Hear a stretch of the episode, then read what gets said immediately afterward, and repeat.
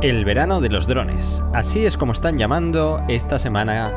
eh, desde que se anunció hace poco el, el último evento de DJI, por fin tenemos una fecha que tiene toda la pinta que será el Mavic Pro 2, ese dron que tanto esperamos y que fueron tan inteligentes o que tuvieron tanto dinero como para poder esperar a ver qué hicieron la competencia para ellos mover ficha.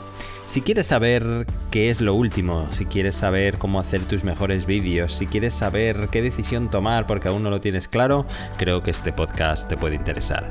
Yo soy José Ángel Rubio y aquí vamos a hablar de drones, edición y de reviews. Vamos.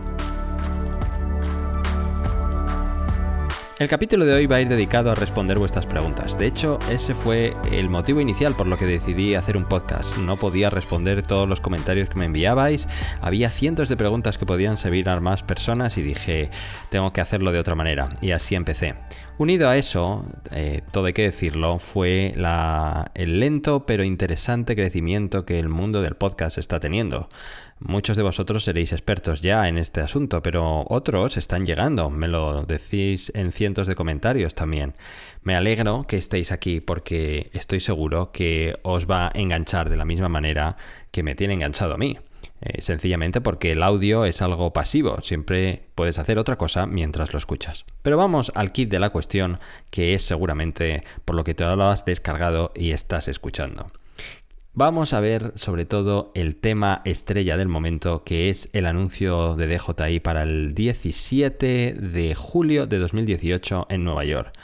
Parece que Nueva York está siendo la capital de presentación de drones, como si no hubiera otro sitio en el mundo. Allí fue el Anafi de, de Parrot, eh, los de Evo realmente lo presentaron en Las Vegas, pero están haciendo mucho empuje eh, para venderlo en BH. Es una tienda de fotografía y cine que te recomiendo que vayas. Eh, si vas a Nueva York y tienes poco tiempo, vete a verlo. Te aseguro que te llamará la atención. Y DJI también irá allí. Ya le fue muy bien cuando presentó el Mavic Pro. Parece que le da suerte.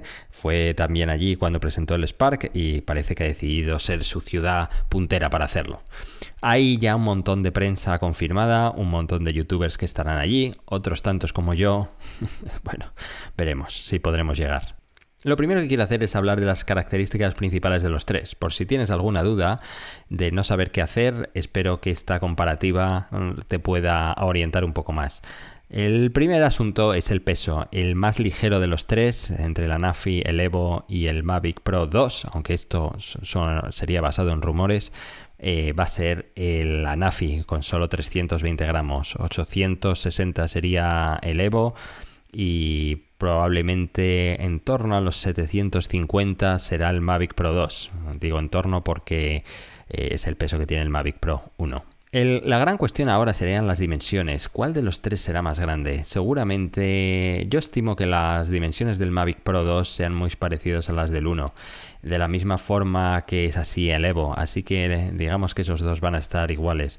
Si miramos las de el Anafi, seguramente sea algo más, más pequeño. Ahí probablemente en dimensiones será más fácil de transportar. Tiempos de batería, no creo que nadie supere los 30 minutos. Así que ahí no hay ventaja en ninguno de los tres. Es muy interesante la velocidad del, del Anafi con 33 eh, millas por hora o 55 kilómetros por hora. La verdad, para ese tamaño es interesante. Seguramente el Mavic Pro 2 será algo más rápido que el 1, que está en 65 kilómetros hora. Por lo demás, eh, si ese es un asunto que te interesa, entonces deberías esperarte a los de DJI. En cuanto al alcance, que seguramente es la pregunta más popular de todos los que me hacéis, seguramente el mejor será el Mavic Pro 2, más que nada porque yo espero una revisión de OcuSync, seguramente sea OcuSync 2, de la misma manera que mm, el Phantom 4 versión 2.0 tenía una versión revisada, así que seguramente iremos algo más lejos. Si lo oficial o las condiciones óptimas marcan 7 kilómetros, seguramente estos vayan un poco más lejos. Por una cuestión de marketing, porque ¿quién va a llevarlo a 7 kilómetros de distancia? Es una cuestión de que tengas la señal más robusta, pero nada más. Em, seguramente en temas de em, sensores de obstáculos, esto es un asunto que he, hablado en varios vídeos. Siempre tienes que imaginarte lo que no los tienes. Es la mejor manera de no tener eh, ah, problemas de ningún tipo o de no acabar en accidentes. Siempre intenta aprender como si no estuvieran allí. Es cierto que si en algún momento cuando pierdes la señal y vuelve al punto de origen eh, se encuentra algún obstáculo o algún árbol o algo de ese estilo, si los tienes, eh, pues en, ese momento es cuando realmente van a ser útiles. Pero no cuentes con que es algo que eh, necesario para volar en tu, en tu uso normal. En cuanto a niveles de ruido, la verdad es que seguramente la NAFI sea el menor. aunque aquí en, este asunto tengo curiosidad a ver qué hacen los de DJI. Seguro. lo lógico es que saquen eh, el Mavic Pro 2 con, con, hélices de baja emisión de ruido como ha hecho el Anafi que está solo en 63 decibelios. Para que te hagas una idea, 10 decibelios más en cuanto a 80 son eh, el Mavic Pro. Estimo que el Mavic Pro 2 venga con 8 GB de almacenamiento interno de la misma forma que tiene el Mavic Air. El, Evo no se sabe nada al respecto. Parece ser que admite micro SDs entre de 4 a 128 como cualquier otro, pero no se sabe con qué tipo de memoria vendrá, si viene con alguna tarjeta. Porque de la misma manera el Anafi de Parrot viene con una tarjeta de 16 GB, lo cual es de agradecer. Pero aquí llegamos a un punto que me da que pensar. La mayoría de la gente se compra un dron porque quiere hacer vídeos, porque quiere hacer vídeos que no ha hecho de otra manera. Así que lo más importante para ellos entiendo que es la cámara, entiendo que es la calidad de la imagen y entiendo que es la fotografía que puede hacer. Es un buen criterio, es un criterio muy razonable. Pero para mí, ya después de tener varios años, para mí lo más importante es el sistema de transmisión. Quiero un dron que sea fiable, que la señal sea robusta, que si yo lo mando a una velocidad concreta en un punto concreto vaya a responder, que si no lo veo y estoy fijándome en la pantalla de mi smartphone, quiero tener la certeza que está respondiendo de la manera en que lo estoy manejando. Para eso, la única manera de tener ese nivel de respuesta es que no esté basado en Wi-Fi. Todos los drones que estén basados en Wi-Fi tienen latencias, tienen cortes y tienen errores. Eso no hay discusión que valga. Por tanto, yo entiendo que el Mavic Pro 2 con una versión mejorada de OcuSync eh, será una mejora en este sentido.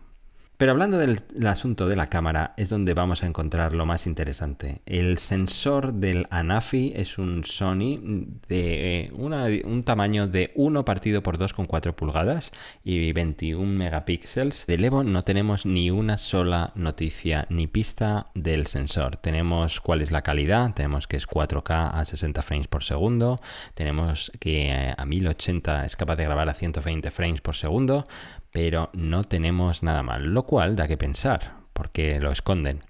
Es de esperar que si, según todos los rumores son ciertos, el Mavic Pro 2 venga en dos versiones, uno con un sensor de una pulgada partido por 1,7 eh, y que es más grande que el sensor de la Nafi y más grande que el sensor que tiene el Mavic Pro y eh, seguramente haya otro con un sensor de una pulgada, lo cual hace un dron espectacular. Aparte de esto, hay otra serie de valores como la distancia focal, el número de ISOs, la velocidad del obturador, una serie de cosas que ahora mismo no sabemos nada con respecto al Evo o al Mavic Pro 2, pero que tiene muy buena pinta sobre el papel en el, en el Anafi, lo cual si no hubiera más opciones lo pintarían muy interesante. Los tres estoy seguro que van a tener un máximo bitrate de 100 eh, megas por segundo, lo cual vamos a poder almacenar un montón de datos y lo cual implica que vamos a tener una calidad bastante decente. Y dejo para el final el asunto más interesante, que es el precio. No tenemos precio del Mavic Pro 2, por supuesto, nos va a tocar especular, pero sabemos el precio de los otros dos. El primero, en el Evo. El Evo está en 999 dólares, y digo dólares porque aún no se puede vender en Europa, no tienen la certificación CE. Y como muchos de vosotros me habéis dicho en los comentarios, eh, es un asunto bastante peliagudo, porque la banda de los 900 MHz, que es donde opera el Evo para conseguir una señal más robusta, es la misma banda que se usa la telefonía móvil, tanto el 2G como 3G como la red GSM, por tanto, ahí no se van a poder meter. La pelea tiene que estar en conseguir una, una banda en los 868 MHz seguramente, y ahí es donde supongo que es donde están encontrándose los mayores obstáculos. Así que un problema más para el Evo. El Anafi está en 699 euro dólares. Han dicho que va a tener el mismo precio en todo el mundo. Un precio muy competitivo, todo hay que decirlo. Y el Mavic Pro 2 es donde nos va a tocar especular. Porque si va a haber dos versiones, significa que la versión más baja, la del sensor de 1 partido por 1 con 7 pulgadas, Estoy convencido, convencido, convencido que va a tener el mismo precio de salida que el Mavic Pro 1, que fueron 899. Seguramente el sensor de una pulgada, el que sea espectacular en todos los sentidos y que seguramente tenga alguna funcionalidad más, esté en torno a los 1200. Esa sería mi, mi estimación. Otro asunto del que quería hablar en esta ocasión es el tema de la traducción. En esto sí que es de lejos el mayor número de preguntas que me hacéis. Lamentablemente no puedo decir cuáles son los planes de desarrollo de DJI con su aplicación. Entiendo que si están a punto de sacar otro producto van a hacer las cosas todavía más lentas. Pero seguro que hay dos equipos de desarrollo. Siempre ocurre igual, uno en Android y otro en iOS. El de iOS por algún motivo extraño no habilitan el lenguaje español. En la versión 4.2.20 lo dejaron atrás, aunque estaba descrito en la descripción de la aplicación, pero en la versión 21 lo han quitado de la descripción, lo cual da que pensar. Estoy seguro, estoy seguro que este asunto está relacionado con las locuciones eh, eh, verbales, seguro. Lo único que os digo es que tengáis algo de, paciencia. Esto son un tema de corregir errores. Está ahí, sabemos que está traducida y que saldrá. Entonces, eh, al, menos ya no está la incertidumbre que teníamos al principio de decir nos van a hacer caso, lo van a traducir o nos van a aislar como hasta ahora. No, sabemos que está traducida. En Android sé que eh, existen formas de instalarla de manera oficiosa, digamos y hay aplicaciones por ahí donde están traducidas. Es cierto que tanto en un sistema como en el otro las dos tienen errores, las dos se cortan, las dos han provocado pérdidas de señal y no responde. Yo personalmente, eh, en lugar de lanzarme a por ella, por tener mis, eh, mi interfaz en español, yo esperaría, esperaría algo. Estoy seguro que eh, con el asunto de la salida, que será en, el próximo mes, vamos a tener eh, una revisión de la versión y ya de una vez por todas será estable. Por último, quiero responder a una petición que me hicieron por, audio en Anchor.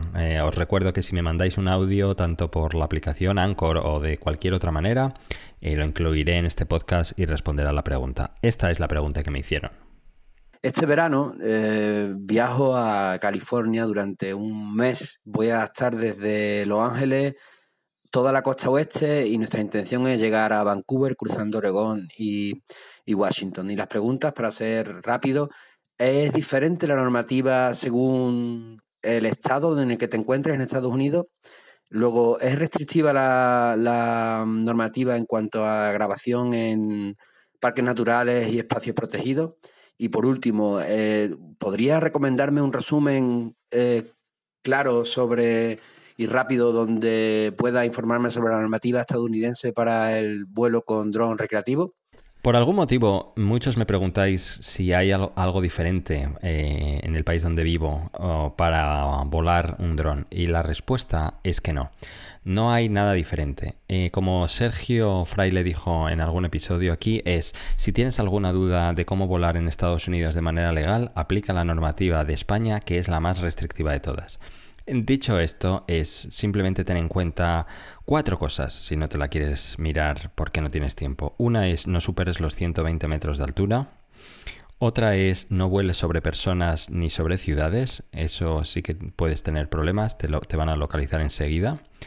Otra es que no vueles de noche. También te van a localizar si lo haces. Y seguramente la más, más, más importante es que no entres en conflicto en ningún espacio aéreo. Cuando digo entrar en conflicto, quiero decir no vueles a, menos de 3 millas de un helipuerto o un, por supuesto, aeropuerto y demás. Como en este país hay aeropuertos y helipuertos por todas partes, lo que te recomiendo es que te bajes una aplicación que se llama Before to Fly, que es una aplicación que mm, eh, puso a disposición la federación a la administración, ¿cómo sería traducido? La administración de federación de aviación. Qué horrible queda esto. Es la FAA.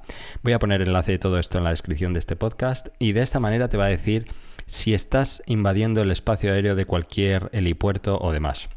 si estás usando esta aplicación y ves que estás en conflicto con un eh, helipuerto o con un aeropuerto pequeño, eh, vas a tener ahí acceso a, la torre de control de ese aeropuerto. Te aconsejo que llames, llames porque están acostumbrados a recibir llamadas así. Llames, digas dónde estás, digas que vas a estar volando media hora y ya está. Por ley no tienes que hacer nada más, simplemente informar. Si es un aeropuerto, como digo, pequeño o un helipuerto pequeño, mm, vas a poder hacerlo, ellos te van a agradecer la llamada y vas a disfrutar de tu vuelo. Por último, probablemente uno de los temas a tener más en cuenta es que no se pueden volar en los parques nacionales. Los parques nacionales, digo, eh, pues, eh, Yosemite, el parque de secuoyas eh, o cientos otros que hay por ahí. Si vas a ir a alguno de ellos, está terminantemente prohibido volar ahí y seguramente tendrás una multa bastante seria si te cazan. También hay sitios emblemáticos donde la gente volaba al principio y ya no se puede hacer. Y ya hay carteles bastante eh, llamativos en cualquier parte, sobre todo en el parking donde dejes tu coche, donde te van a indicar que no se pueden usar drones. Un sitio que me viene ahora a la cabeza es el Observatorio Griffin en Los Ángeles. Es justo el sitio donde está enfrente del cartel de Hollywood. Ahí no se puede volar. Así que eh, simplemente ten en cuenta todas esas cosas y no tendrás problema para volar tu dron. Decir que no es necesario registrar tu dron en la FAA. Eh, antes era un requisito, pero haceros el cuento corto, alguien lo recurrió y, consiguieron que eh, un juez hizo que no fuera obligatorio ya nunca más. Es una cuestión eh, bueno, opcional. Pero siendo de fuera, si sois turistas que venís aquí y si queréis usar vuestro dron, de ninguna manera tenéis que usarlo. Pues nada más, eso es lo que quería hablar en esta ocasión. Eh, la verdad es que eh, me, gusta responderos preguntas de esta manera porque puedo explayarme más. Así que si tenéis inquietudes, dejármelo en, el comentario de algún vídeo, dejármelo en este podcast y, lo comento en futuros episodios. Y deciros que hoy, fecha de grabación de este podcast, que es 19 eh, de junio de 2018, hoy se pone a la venta en España el Google Home. Em, es algo que he ido diciendo en otros capítulos, pero ya está disponible, de manera que si vas a Amazon o cualquier otro canal grande lo vas a encontrar. Te recomiendo, bueno, depende de lo paranoico que estés con la privacidad. Si es algo que no te preocupa, yo te, aconsejo que lo pongas en tu vida. te garantizo que vas a darte cuenta por dónde van los tiros. Nada más, muchas gracias por vuestro tiempo, gracias por compartirme tanto como lo estáis haciendo y nos vemos la siguiente semana. Un saludo y hasta pronto. Adiós.